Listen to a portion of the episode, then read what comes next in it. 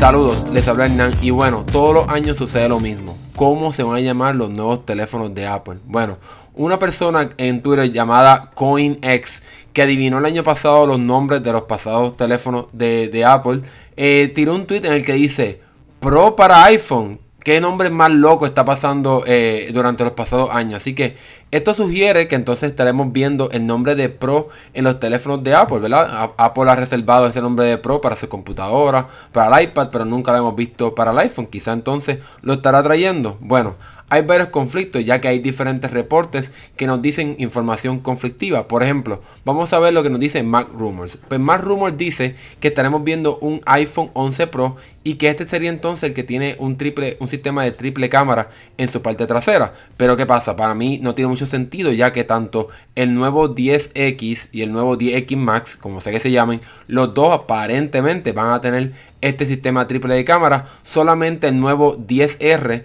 el, el teléfono que no va a tener eh, este sistema de triple cámara. Entonces, según ellos, pues veríamos entonces iPhone 11 Pro con un sistema de triple cámara, iPhone 11 regular, que sería el nuevo 10S, y entonces iPhone 11R, que sería pues obviamente el nuevo 10R. Sin embargo, 9 to 5 Mac junto con reportes de diferentes eh, fabricantes de covers y cases para los teléfonos dicen algo que para mí tiene un poco más de sentido. Vamos a ver. Ellos dicen que el nuevo 10R se llama iPhone 11, mientras que el nuevo 10S se va a llamar iPhone 11 Pro y entonces el nuevo 10S Max es el que sería entonces el iPhone Pro Max o iPhone 11 Pro Max, que sería un nombre súper largo, pero bueno, esos son los reportes que tenemos hasta el momento sobre los nuevos nombres o el nuevo nombre que tendrán estos teléfonos de Apple. A mí me parece un poco raro que veamos iPhone 11 Pro Max, se ve súper demasiado largo.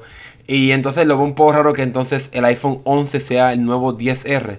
Yo creo que Apple va a seguir incorporando ese, esa R en ese teléfono económico, entre comillas, que Apple vende. Pero realmente este año está un poco complicado qué van a hacer con los nuevos teléfonos. Simplemente entonces veremos iPhone 11R, iPhone 11 y iPhone 11 Max. Eso tiene más sentido, pero vamos a ver qué pasa. Bueno, eso ha sido todo por ahora. Mi nombre es Hernán Rosario. Sigan pendientes este podcast para más información sobre tecnología y nos vemos en la próxima.